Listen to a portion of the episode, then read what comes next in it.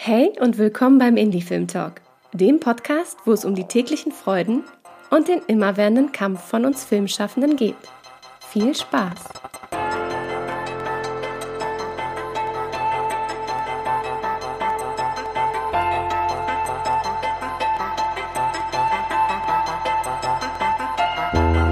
Ich habe ein bisschen Déjà-vu, weil wir waren ja schon mal, wo wir jetzt gerade sind.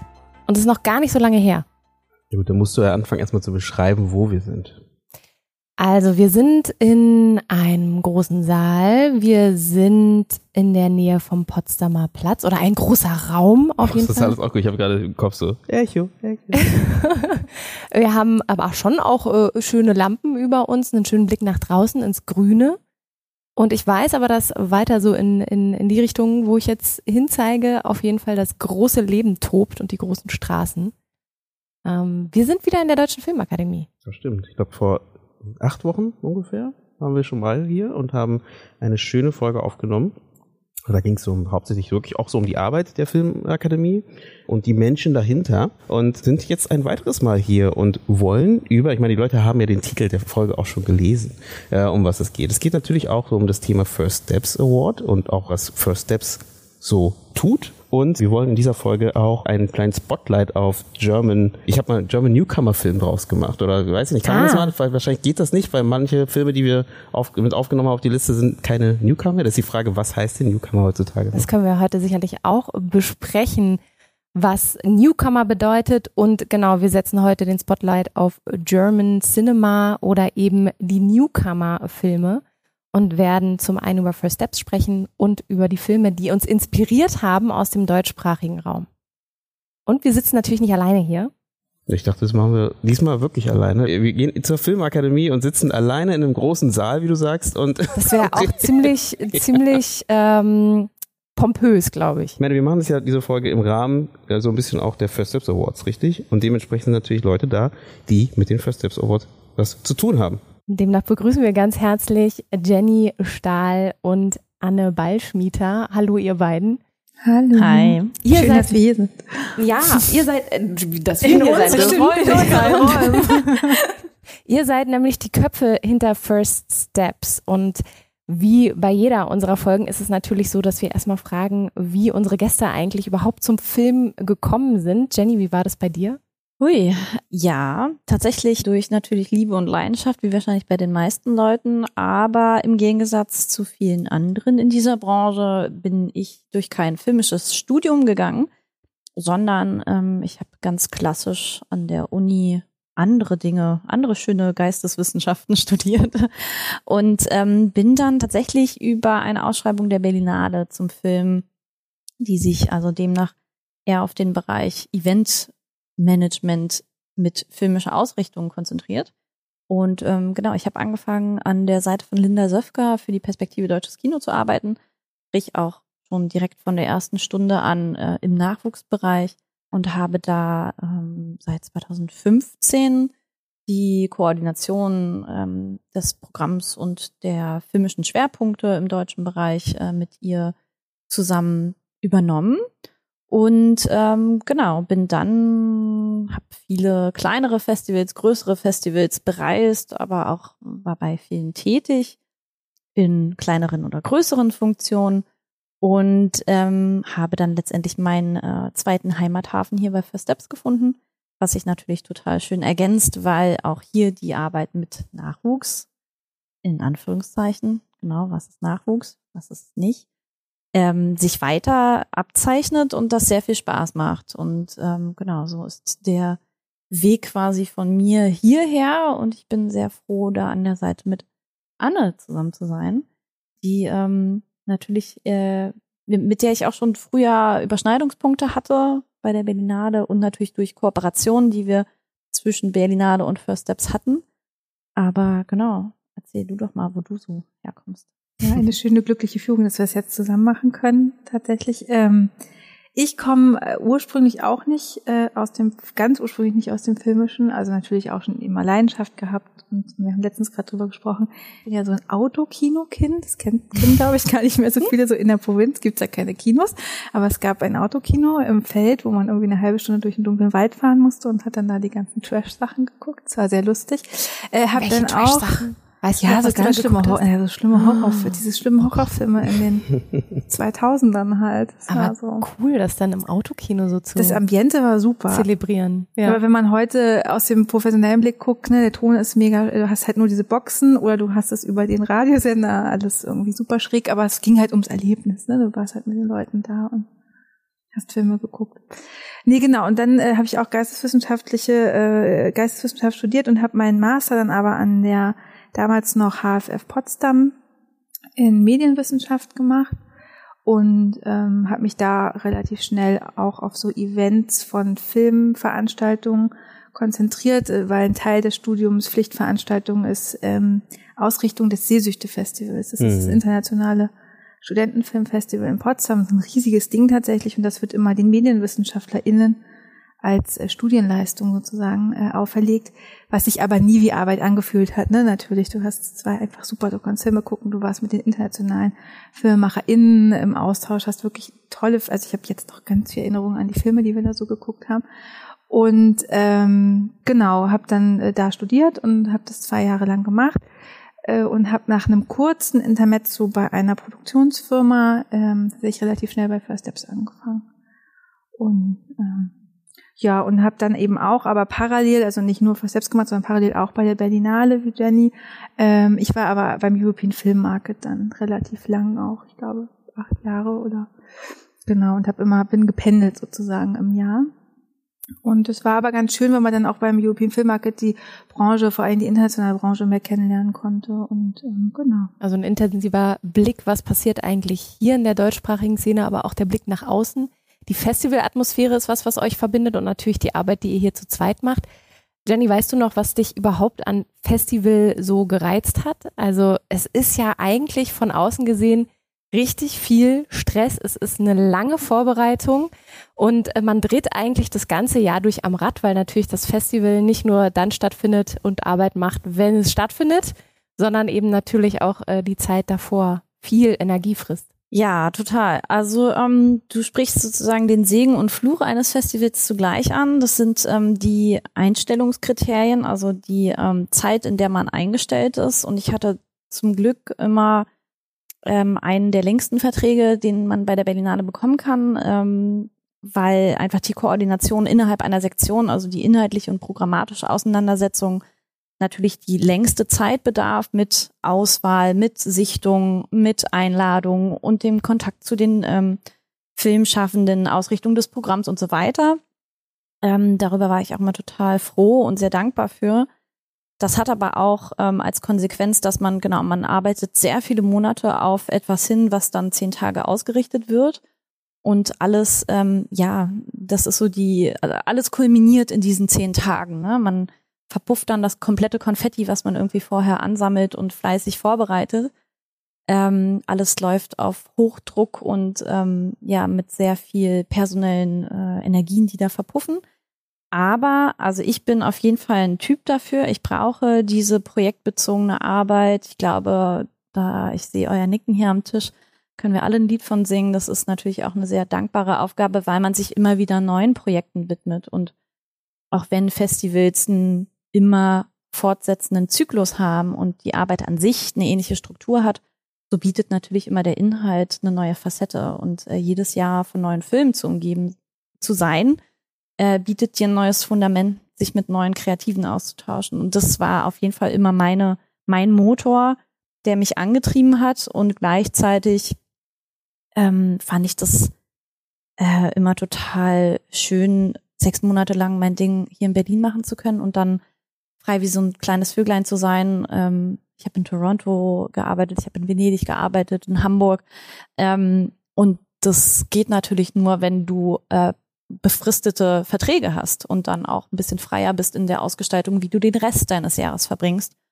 Ähm, genau, deswegen, ich war sehr dankbar dafür und ähm, ja, ansonsten Festivalarbeit an sich, finde ich, ist immer noch mein Fundament und das ist ein bisschen was, was ich vermisse, muss ich gestehen, ähm, weil der Austausch, dieser erste Austausch zwischen Filmteam bei der Premiere auf einem Festival und dem Publikum, das ist einfach für mich der absolute Glamour des Films. Und damit meine ich jetzt nicht wirklich den Glamour, der da das Shishi, was drumherum gemacht wird, sondern wirklich der Moment, wo die Filmschaffenden selber zum ersten Mal mit Publikum in Kontakt treten, selber bei ihrer Premiere sitzen und die Reaktionen wahrnehmen und das, was mit ihnen macht, mit ihrer eigenen Wahrnehmung von ihrem Film und dann diese ersten Fragen so krass einfach sie in diese Realität der ähm, ja der Response ihre, ihres Schaffens äh, setzen. Und das ist ein unfassbar toller Moment, der mich immer faszinieren wird. Und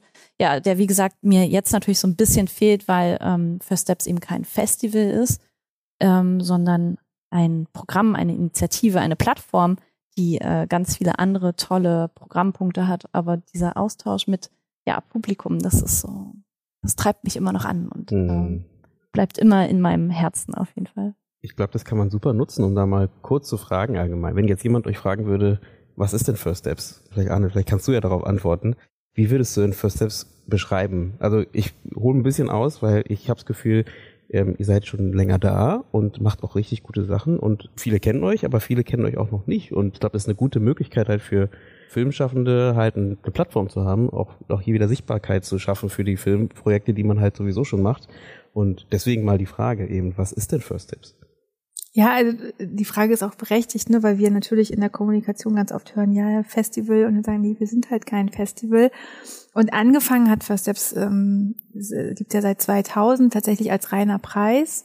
Und ähm, vor allen Dingen in den letzten Jahren haben wir wirklich sehr daran gearbeitet, dass das eben nicht nur dieser Preis ist, sondern es ist wirklich eine Plattform, also die das ganze Jahr über versucht, dem Nachwuchs eben Raum zu geben, ihre Themen zu platzieren, Sichtbarkeit zu schaffen und ähm, auch ein Netzwerk und Austausch anzustoßen vor allen Dingen. Also es gibt natürlich diese Preisverleihung, das ist auch das Kernstück unserer Arbeit, das muss man auch ganz klar sagen. Da läuft auch vor allen Dingen unsere äh, der Großteil unserer ganzen Arbeitskraft läuft natürlich in diese Preisverleihung, aber wir stecken gerade mittendrin. Es gibt ja die Nominierten, für uns gibt es ja auch nur die Nominierten, keine PreisträgerInnen weil das muss es natürlich geben. Es muss Leute geben, die ausgezeichnet werden, aber für uns sind die Nominierten, sobald sie nominiert sind, Teil der First Steps Familie und bleiben es, solange es uns gibt und solange sie das wollen.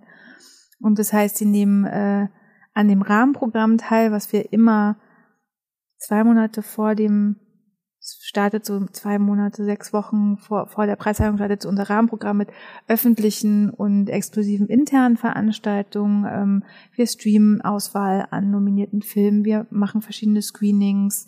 Ähm, wenn wir jetzt äh, im Umfeld gerade von First Steps sind, kann man zum Beispiel aktuell auf Behind the Tree, der ähm, unabhängigen Streaming-Plattform, einen Teil unserer nominierten Filme sehen.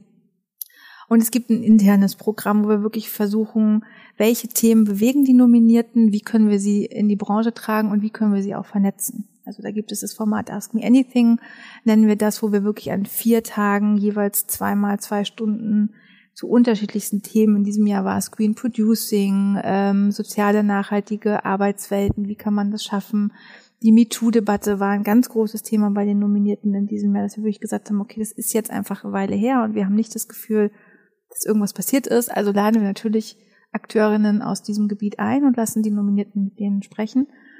Und äh, wenn die Preisverleihung vorbei ist, lassen wir die nicht fallen, sondern wir versuchen wirklich übers Jahr in Kontakt zu bleiben. Wir sind die Stelle, wo sie auch sich jederzeit melden können, wenn sie Probleme haben. Hey, ich habe hier ein Drehbuch, kann ich das irgendwo einreichen? Kennt ihr AgentInnen, wo wir uns vielleicht melden können? Und aktuell ist zum Beispiel das Masterclass-Konzept, was wir mit unseren Veranstaltern machen, ähm, da müsste ich jetzt, hole ich sofort auf, was die Veranstalter sind, aber in dem Fall ähm, sind es ähm, die UFA, Seven One Entertainment Group, äh, Warner Discovery und Studio Hamburg, die, mit denen wir gemeinsam eine Masterclass machen zum Thema Schreiben fürs große Publikum. Das heißt, die jungen Filmschaffenden können bei uns Konzepte einreichen, kurze Pitches und äh, dann werden zwölf TeilnehmerInnen-Projekte ausgewählt, die wirklich an einem Tag intensiv mit Expertinnen zusammen durchgesprochen werden zum Thema Casting, zum Thema Drehbuch und Marketing, weil wir feststellen, Marketing ist echt so eine Leerstelle zwischen Hochschule und Realität. Das wird einfach überhaupt nicht genommen. Und am anderen Tag pitchen die ihre Projekte in der Fachjury und es werden vier Projekte ausgewählt und mit einer Exposé-Förderung ausgezeichnet. Und ähm, genau das Schöne an First Steps ist eben, dass wir relativ, nicht relativ, wir sind einfach unabhängig. Wir werden von der Privatwirtschaft, wir sind eine privatwirtschaftliche Initiative. Wir haben das Glück unterm Dach von sehr vielen äh, großen ähm, BranchenvertreterInnen zu sein. Also es ist die Deutsche Filmakademie zusammen mit Amazon, der ARD, Seven One, ähm, Entertainment Group, Studio Hamburg Ufer und Warner Brothers Discovery. Das sind eben unsere Partner, die aber eben nicht nur quasi das finanzieren, sondern uns tatsächlich mit ihrem Netzwerk auch extrem stärken, mhm. so in unserer Arbeit. Zwei Fragen hätte ich hier. Seit wann gibt es First Steps, den Award und auch First Steps selber? Und äh, wie viele Alumnis habt ihr denn jetzt aktuell bei euch in oh. eurem hm. Oh, okay, warte, das ist eine Rechenaufgabe. Daran sind wir nicht so gut. ähm, genau, also 1999 war sozusagen die Initialzündung. Dazu gibt's auch äh, ein, eine kleine Mythosgeschichte, wie äh, das entstanden ist. Äh, Stichwort ähm, Serviette und Italiener. Ah. Ähm, Haben die meisten besten Ideen her. Ähm, und genau daraus ergeben hat sich dann eben die ähm, Preisverleihung, also wirklich ein Wettbewerb um damals noch Abschlussfilme von den Hochschulen, weil, das muss man dazu wissen, gerade in dem Zeitraum sich einfach Filmhochschulen in der deutschen äh, Landschaft gegründet haben und ähm, ne, einfach dieses proaktive Fördern von äh, jungen Filmen ähm, einfach noch gar nicht existiert hat.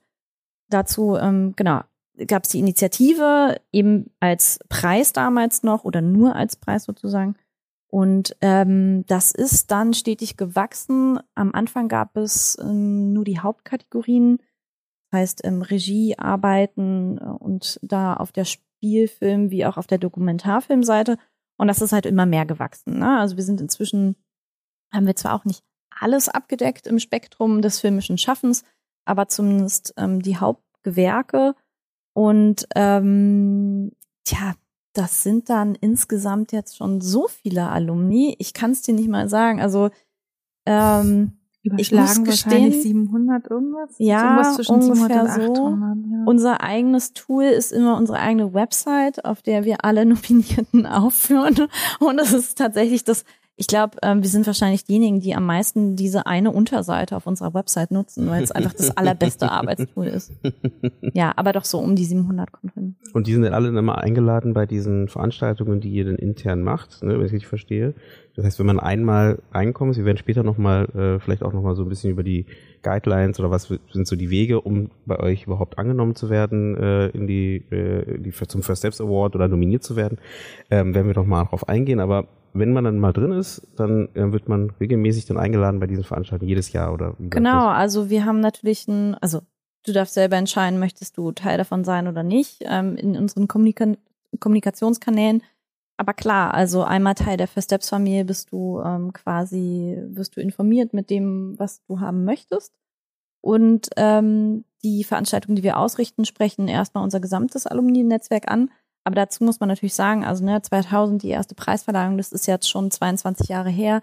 Entsprechende Leute wie eine Vanessa Job, einen Christian Sporro, einen Barambo oder das sind Menschen, die natürlich jetzt nicht mehr unbedingt das Bedürfnis haben, an allem äh, Nachwuchsprogrammen teilzunehmen. Das betrifft meistens aus Erfahrung gesprochen, ich würde sagen, so die letzten vier Jahrgänge, die dann wirklich proaktiv sich ähm, hier treffen, die zusammenkommen, die auch immer noch an ihren nächsten Projekten arbeiten und da Unterstützungsfördermöglichkeiten suchen. Also so ungefähr könnte man das zusammenfassen. Wie findet ihr eure Filme, die nominiert werden oder wie finden die Filmschaffenden euch? Ich glaube, also wir sind ja ein Preis für deutschsprachige Abschlussfilme plus die klauselfreie Einreichung, die uns tatsächlich sehr wichtig ist für junge Filmschaffende, die keine filmische Ausbildung haben, aber ihren ersten Film gemacht haben. Äh, die dürfen auch einreichen, weil wir da auch in den letzten Jahren, also bestes Beispiel Faras Shariat, ähm, einfach, also Preisträger 2019 mit Futur 3, ähm, haben wir einfach jedes Jahr ähm, wirklich tolle Filme ohne ähm, Hintergrund von irgendwelchen Filmhochschulen und gerade den Leuten, also sehen wir auch unsere Verantwortung zu sagen, wir wollen einfach allen jungen Filmschaffenden dieselben Möglichkeiten bieten. Und ähm, wir sind, glaube ich, tatsächlich in, in dem Bereich so bekannt, dass die Leute einreichen. Also man reicht ja ganz normal bei uns ein. Es gibt eine Einreichfrist, die ist ähm, immer eigentlich im März jeden Jahres. Und ähm, wir starten natürlich Aufrufe, wir schicken an die jeweiligen Hochschulen, ähm, die Deutsche Filmakademie natürlich ähm, macht Werbung über ihr Extrablatt und unsere Veranstalter ähm, machen auch dafür Werbung, aber genau, die können halt einfach ganz normal bei uns einreichen und wenn sie die Regularien, das klingt immer so bürokratisch, aber es ist ja tatsächlich so, erfüllen, dann ähm, sind sie erstmal dabei und dann haben wir ja wunderbare Juries, die uns zum Glück die Entscheidung abnehmen, äh, welches Bouquet wir dann im Jahr an Nominierten präsentieren dürfen und unterstützen dürfen. Was sind die Regularien, die die Filme erfüllen müssen? Also die Hard Facts, was, was ist so das, was man mitbringen muss, um einreichen zu können? Ja, wenn wir uns auf diesen Unterschied zwischen HochschulabsolventInnen und QuereinsteigerInnen erstmal ähm, sozusagen einigen, dann gibt es die zwei Wege. Also Hochschule, der klassische Weg, du machst deinen Abschlussfilm und bei denjenigen, die ohne Hochschule dastehen, ist es so ein bisschen ähm, die Frage, da stehen wir dann aber auch beratend zur Seite. Ist es jetzt der erste, der zweite Film? Ist es ein kurzer Film? Ist es ein erster Langfilm? Ähm, warum dieses Maß des Abschlussfilms ist nicht unbedingt, weil wir sagen, wir wollen die Abschlussarbeiten, die Diploma von Leuten sehen, sondern es geht natürlich darum, irgendwo einen gewissen Maßstab zu setzen. Also wo sind die Leute vergleichbar? Und man geht natürlich erstmal davon aus, wenn alle eine Hochschulbildung erfahren haben, dann sind sie an einem ähnlichen Standpunkt. Und, und das ist, glaube ich, ganz wichtig zu wissen, ähm, wir wollen ja diejenigen, die hier nominiert sind, darin bekräftigen, in der Branche Anschluss zu finden, Jobs zu finden, äh, sich zu präsentieren mit, hey, ich bin jetzt da, ähm, stellt mich ein für, weiß nicht, das nächste Drehbuch, was ihr schreiben wollt, oder für die nächste Regie, die ihr bei irgendeiner Serie produzieren wollt oder dergleichen. Das heißt, ähm, der Abschlussfilm ist insofern natürlich ein gutes Vehikel, weil es ähm, dein Abschluss von etwas ist und du damit in diesen Initiationsritus in einen Markt übergehst. Und ähm, da ist dann bei Leuten, die sich autodidaktisch in der Branche bewegen, eher die Frage, wo vergleichen wir sie mit denjenigen, die schon da sind und die schon ready sind ähm, und das ist dann tatsächlich so ein bisschen Ermessensfrage. Also bei manchen sagen wir, oh, krass, oh mein Gott, oder sehen, sehen selber was, ne? Sehen vielleicht irgendwie auf Empfehlungen Filme oder scouten selber auf Festivals und gehen auf die Leute proaktiv zu und sagen, boah, du musst unbedingt einreichen, weil das ist grandios, was du hier machst. Oder Leute kommen auf uns zu und wir ähm, vertagen sie ähm, und sagen, hey, das ist ein super Kurzfilm, wir sehen schon mega viel Potenzial aber komm vielleicht noch mal im nächsten oder übernächsten Jahr zu uns, weil wir die Chance sozusagen mit einem längeren Film oder vielleicht einfach mit anderen Mitteln, die du dann in der Hand hast, noch mehr ähm, sehen, wo du hier andocken kannst, wo du vergleichbar bist und dann die Jury aufmerksam, aufmerksam auf deine Arbeit ist. Also es ist immer so ein Tarieren und immer eigentlich im Wohle der Filmschaffenden.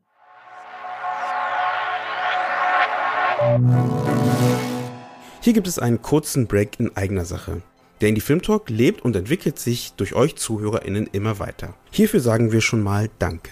Wer uns weiterhin unterstützen möchte, hat die Möglichkeit, uns natürlich zu abonnieren und uns weiter zu empfehlen. Oder die Möglichkeit zu nutzen, einmal bei PayPal oder Steady vorbeizuschauen und uns dort ein einmaliges oder monatliches Dankeschön dazulassen. Weitere Informationen dazu findet ihr in den Show Notes oder auf unserer Webseite www.indiefilmtalk.de. Egal wie ihr euch entscheidet, wir sagen schon mal Dankeschön für eure Unterstützung und wünschen euch viel Spaß bei der restlichen Folge.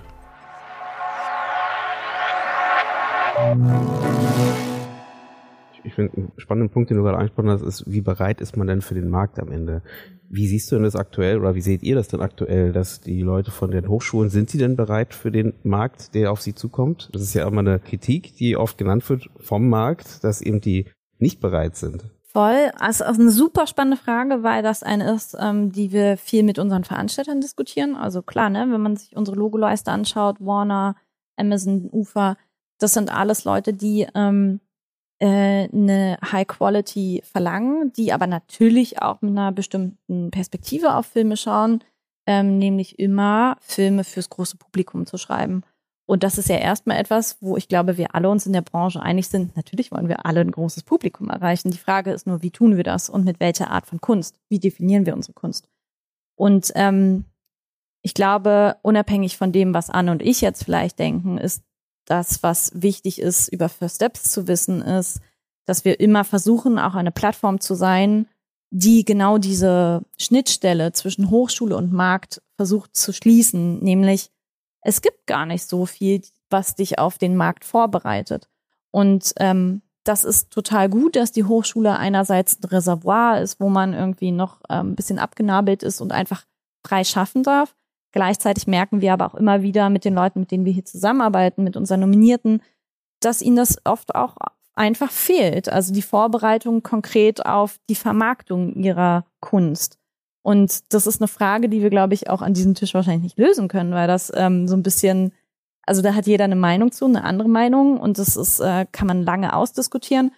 Äh, wir sehen nur, okay, es gibt irgendwo einen Bedarf, der gedeckt werden muss. Wir versuchen da ein gewisses Handwerk mit anzulegen weil wir eben irgendwie Leute an der Seite haben, die nicht die typischen Förderer, Redaktionen und so weiter sind, sondern Leute, die wirklich diesen Marktblick auch haben, ganz klar. Ähm, demnach, ja, wann sind sie ready? Also ähm, sie sind ready dann, wenn sie sagen, sie haben Bock, was zu machen. Und das vor allem, das versuchen wir in unserer Arbeit tagtäglich auch immer zu befördern. Klar, du kannst dein nächstes, du kannst ready sein mit deinem nächsten Projekt, aber sei auch offen für vielleicht Auftragsarbeit geh vielleicht erstmal nach der Hochschule raus, such dir Aufträge im Vorabendprogramm von Sendern. Ähm, natürlich ist es nicht unbedingt die Kunst, die du machen willst, aber es ist ein gutes Vehikel, um Netzwerk dir aufzubauen außerhalb der Hochschule, Allianzen zu schaffen, zu gucken, okay, wie kann ich damit umgehen, was andere von mir verlangen, ist das vielleicht auch ein Weg, den ich einschlagen möchte. Also es gibt so viele Möglichkeiten und ähm, genau deswegen ready. Ah, I don't know. Vielleicht habt ihr eine andere Haltung dazu. Anne, hast du eine andere Haltung?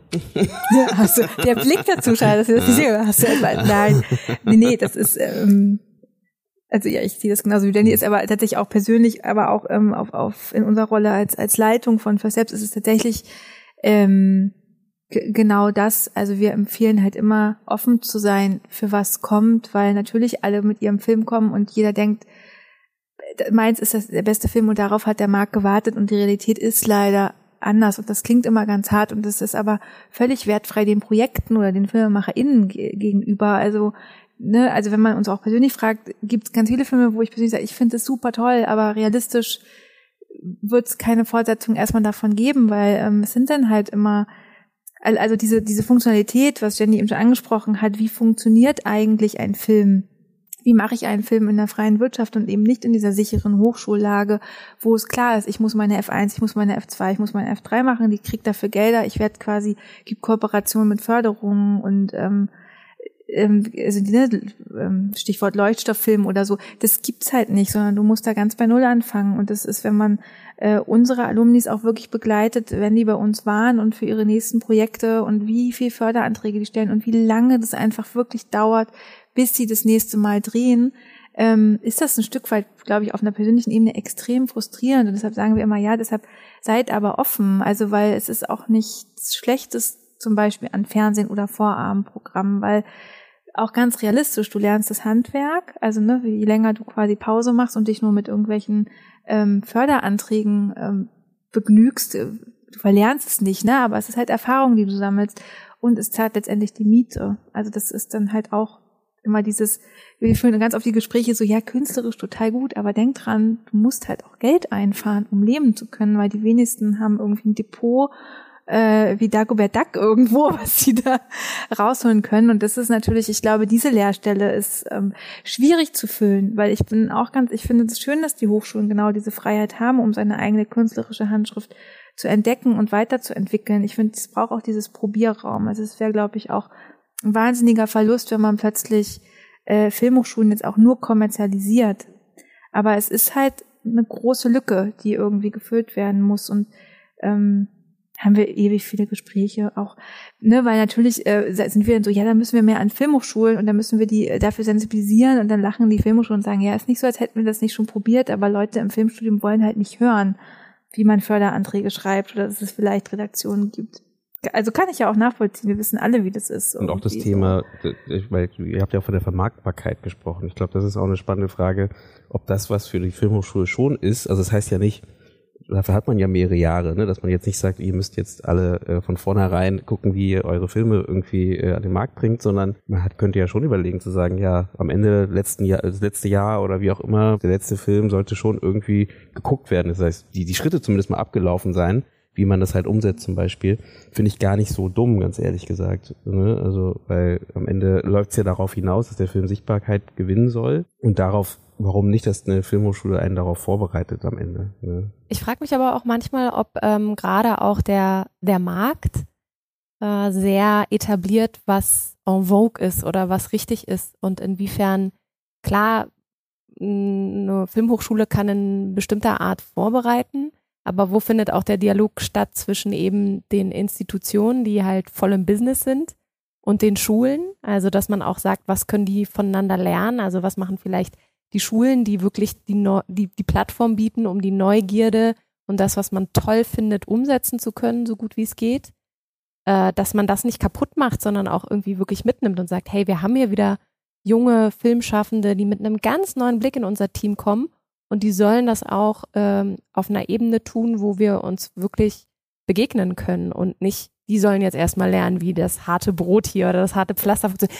Äh, stelle ich mir so vor, ich habe natürlich keine Ahnung, aber das frage ich mich immer, ob da der Austausch groß genug ist. Also ihr seid da ja zum einen wirklich ein Knotenpunkt, wenn ich das so raushöre, und andererseits frage ich mich, inwiefern sind da die großen Institutionen auch proaktiv und sagen, ähm, wir, wir haben fix in unseren Grundsätzen ein Budget von Summe X, die jährlich an äh, die, die Nachwuchsfilmer rausgeht, die gerade ihren Debütfilm fertig haben und jetzt eigentlich einen Anknüpfungspunkt suchen und die sollen mal zu uns kommen und da haben wir ein Lab und wir kreieren zusammen was mit denen und nehmen uns den Spirit mit und gleichzeitig sagen wir denen aber auch ein bisschen, wie der Hase läuft. Ja, ich glaube, das ist eine Unausgewogenheit, weil du kannst, also egal wo du anfängst, also ob wir jetzt sagen, die Hochschule muss mehr quasi für den für die Marktetablierung machen, dann könnte man gleichzeitig kritisieren, naja, aber lass doch erst mal laufen und lass doch mal die Leute erst mal ihre Kunst machen. Gleichzeitig könntest du sagen, ähm, kommen sie dann aus der Kunst sozusagen äh, völlig naiv äh, in eine Welt, die nicht mehr so läuft wie an der Hochschule und ähm, dann packt man sich halt ziemlich schnell aufs Gesicht, weil man merkt, okay, ähm, es fliegt einem nicht der nächste Job zu, sondern es, es sind Bemühungen, es sind ähm, es ist sehr viel harte Arbeit, die du da leisten musst, um dein Netzwerk aufzubauen. Mm, also ich glaube, man kann in jegliche Richtung mhm. Vorwürfe schießen, man kann Forderungen stellen. Ähm, aber klar, es gibt natürlich, also ich denke da, was du gerade meintest, ne, gibt es vielleicht von Institutionen äh, irgendwelche Arten von ähm, Nachwuchsprogrammen, die darüber hinausgehen. Äh, fällt mir natürlich sofort UFA als einer unserer Partner ein, dieses Uferlab haben, die sich ne, sehr viel, auch vielseitig in unterschiedlichen Richtungen, auch bei den Gewerken unterschiedlich aufgestellt, ähm, für die Nachwuchsförderung auch außerhalb von First Steps ähm, engagieren. Und klar gibt es auch bei, sogar auch bei Seven One ähm, bestimmte Töpfe, die für ähm, ein Regiedebüt offen gehalten werden.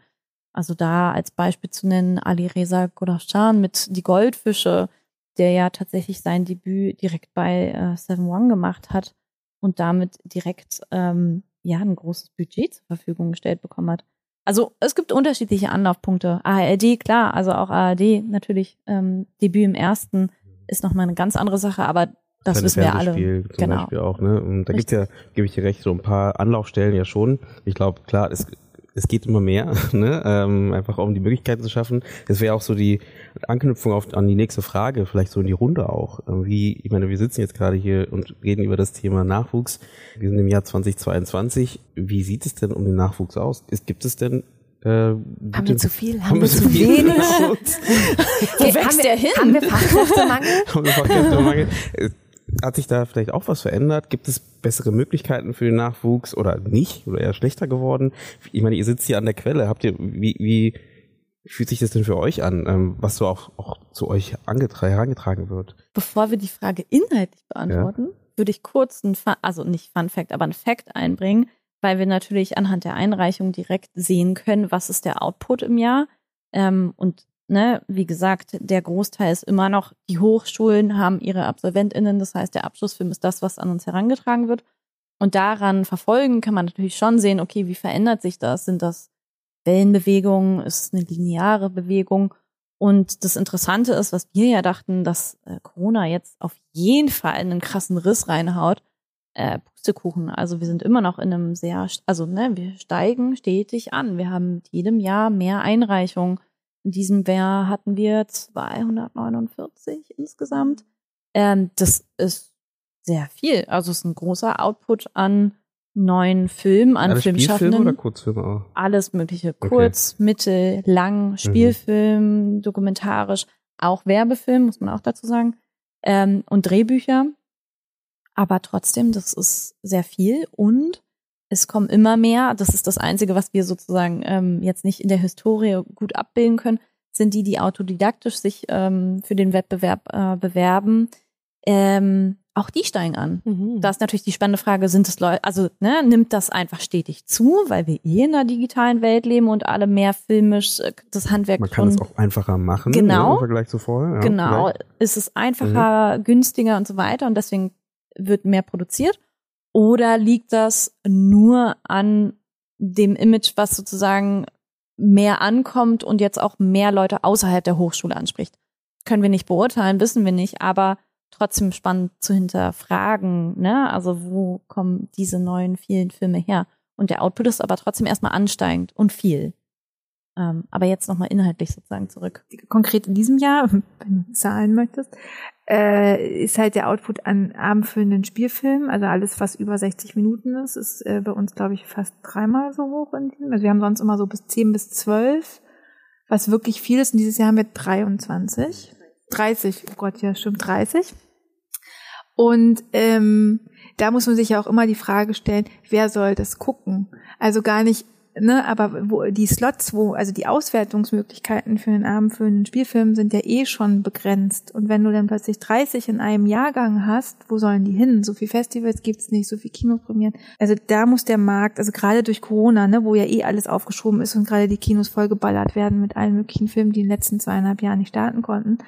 Ähm, und sonst, ja, das, das Wort Nachwuchs ist für uns ja immer so ein bisschen schwierig. Also wir, wir sind ja auch immer eher, so richtig haben wir noch kein Wort gefunden, aber es sind eher so upcoming Talents, New Talents, weil Nachwuchs klingt immer so, du meinst das wohin, wo wachsen die hin? Ja, genau. wo wachsen sie hin? Wo wachsen sie hin? Das ist so ein bisschen, bisschen komisch. Ich habe ich hab das Gefühl, ähm, in der Branche ist die Sichtbarkeit klarer geworden, wahrscheinlich auch ein Stück weit äh, Fachkräftemangel, obwohl der sich ja vor allen Dingen auf andere Gewerke bezieht, ähm, ist den ist der Branche schon bewusst, dass der Austausch mit äh, jungen Filmschaffenden definitiv wichtig ist. Also vor allen Dingen einfach auch der Blick, also der Blick auf die Gesellschaft, die Themen, die erzählt werden, die Geschichten, die erzählt werden.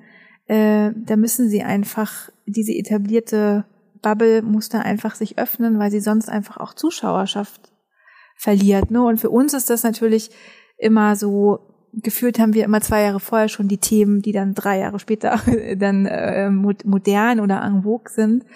Ähm, und ich glaube, da verändert sich der Blickwinkel gerade, dass es, dass sie auch wirklich zuhören und Raum geben, also auch Chancen geben und sagen, okay, äh, positioniert die Themen, positioniert die Erzählweisen, dass sich da Dinge auch ändern. Ne? Also dieses beste Beispiel mit den Vorabendserien ist für uns immer Solin Youssef, die ähm, gewonnen hat 2016 mit Haus ohne Dach und ist dann ja ähm, äh, auch zum, ich glaube, Notruf Hafenkante war das. Und die sagt auch immer, das war das Beste, was ihr passieren konnte, weil natürlich regen wir uns alle auf, so wer guckt denn das? Und das ist doch irgendwie super weißes Vorabendprogramm für irgendwie Hausfrauen. Und die meinte, ja, natürlich, aber man muss auch mal sagen, wie sollen wir die Themen, die uns bewegen, da etablieren, sowohl vor als auch hinter der Kamera. Also wie wollen wir was bewegen, was ändern, wenn wir selber nicht irgendwie Teil davon sind und uns selber mal in dieses System begeben und quasi sozusagen von innen heraus äh, was Ganze zu ändern, umdrehen. das Ganze Ja. ins Umdrehen. Und das macht total Sinn.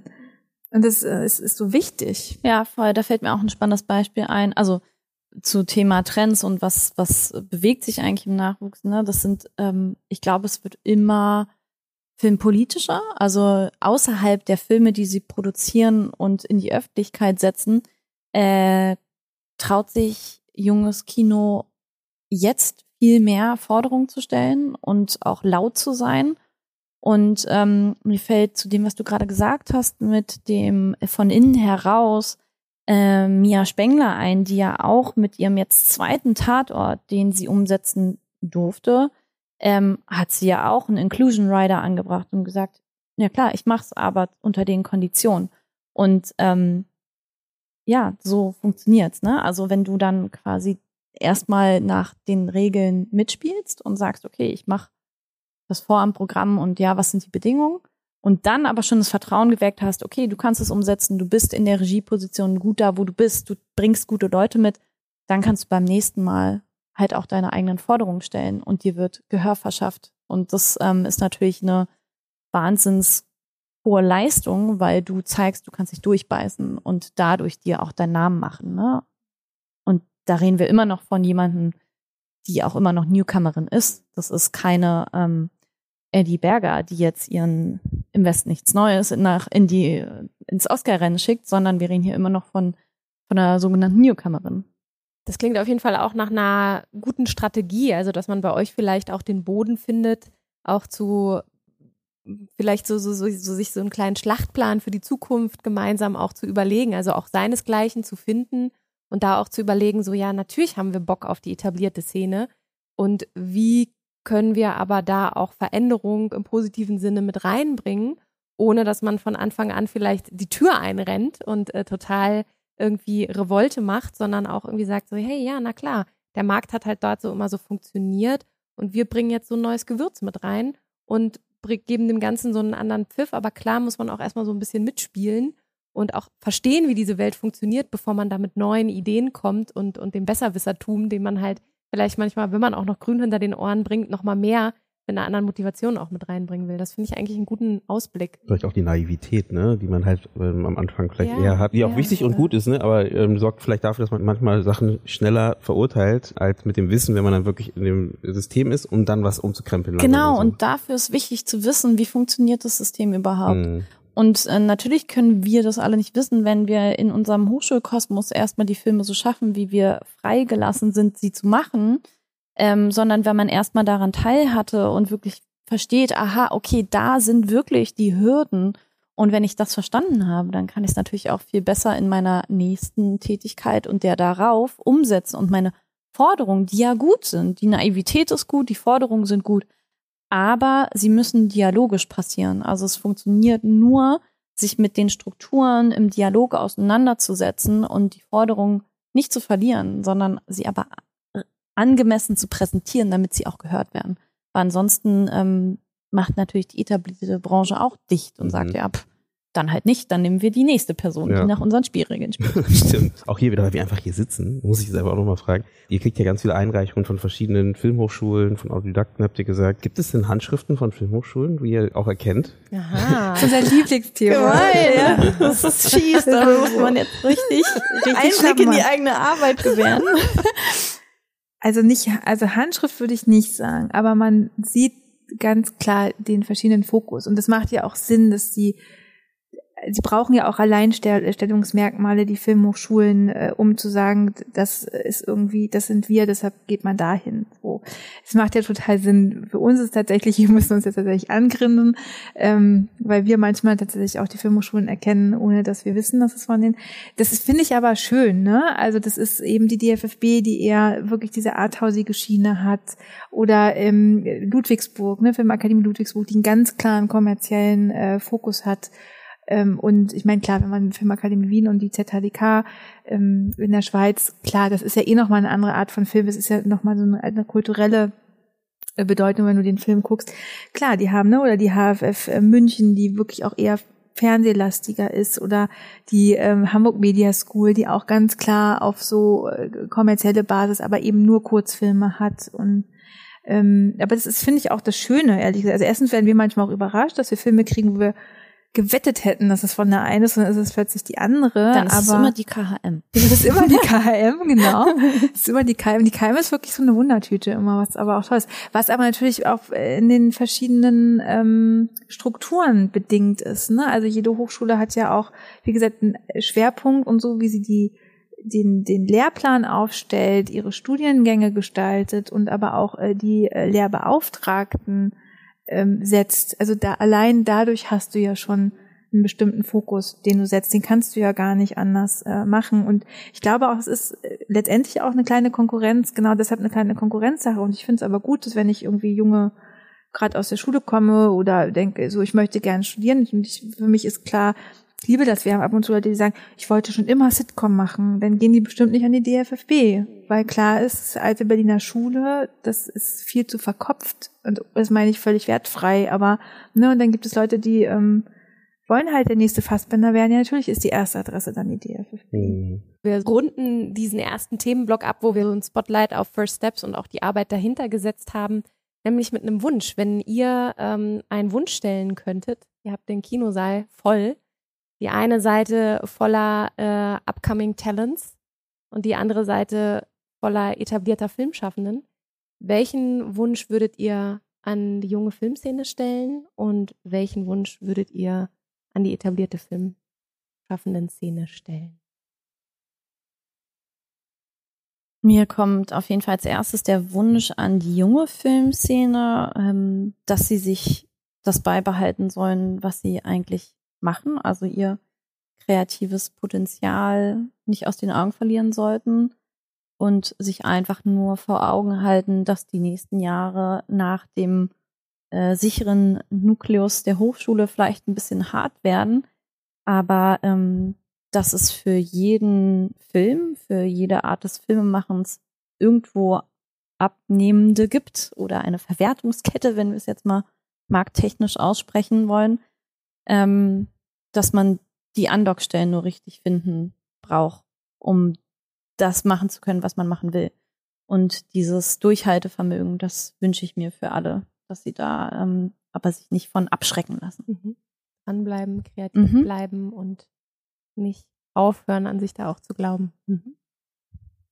Ja, ich hätte, glaube ich, auch ähm, eigentlich an beide gleichzeitig gesagt, ähm, bleibt irgendwie offen und respektvoll und hört einander zu und gebt dem anderen auch eine Chance, irgendwie seine Sichtweise zumindest zu erklären und findet so gemeinsam den Weg für Neues und äh, neue Formate und neue Erzählweisen. Das finde ich irgendwie für beide Seiten einfach sehr wichtig.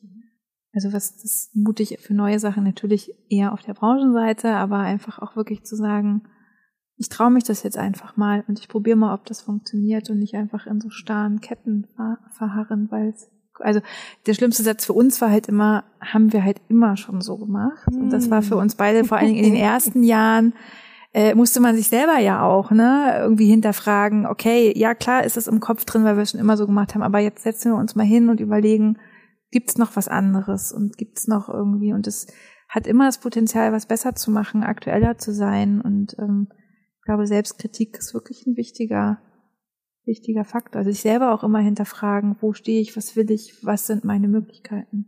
Also offen bleiben, egal auf welcher Seite man steht und auch gemeinsam zu versuchen, das mitzunehmen, was die jeweils andere Seite mitbringt. Hm. Ich würde der Branche gerne noch sagen, dass sie, wenn wir im Dialogischen bleiben, ähm, einfach sich ein bisschen wieder daran zurückversetzen, wie es war, irgendwo anzufangen. Und dass eine Feedback-Kultur unheimlich wichtig ist. Und ähm, also glaube ich, würde mir von vielen wünschen, dass sie offene Türen haben, in die man rantreten kann, dass ähm, mehr Feedbacks gegeben werden, also dass äh, gerade bei jungen Filmschaffenden, auch wenn es eine Absage für eine Zusammenarbeit ist, aber dass diese Absage unheimlich wichtig ist, um aus dieser Wartepipeline rauszukommen. Ähm, und vielleicht auch einfach mal wieder sich die Mühe zu machen, wenn man einen Film gesehen hat, jemanden anzuschreiben. Auch wenn man vielleicht nicht zusammenarbeiten kann, weil vielleicht die Strukturen nicht passen, aber einfach zu sagen, ich habe deinen Film gesehen, krasses geleistet, ähm, ich bin gespannt, was da Neues kommt und vielleicht treffen sich unsere Wege mal. Das wären ähm, ja so Feedbacks, die äh, nötig sind, die Mut machen. Open Door Policy und auf jeden Fall mehr Mut zum zum Loben und auch genau. äh, offenen Austausch. Nicht nur kritische Punkte, sondern auch vielleicht mehr auch den Fokus darauf, was hat hier schon total gut geklappt.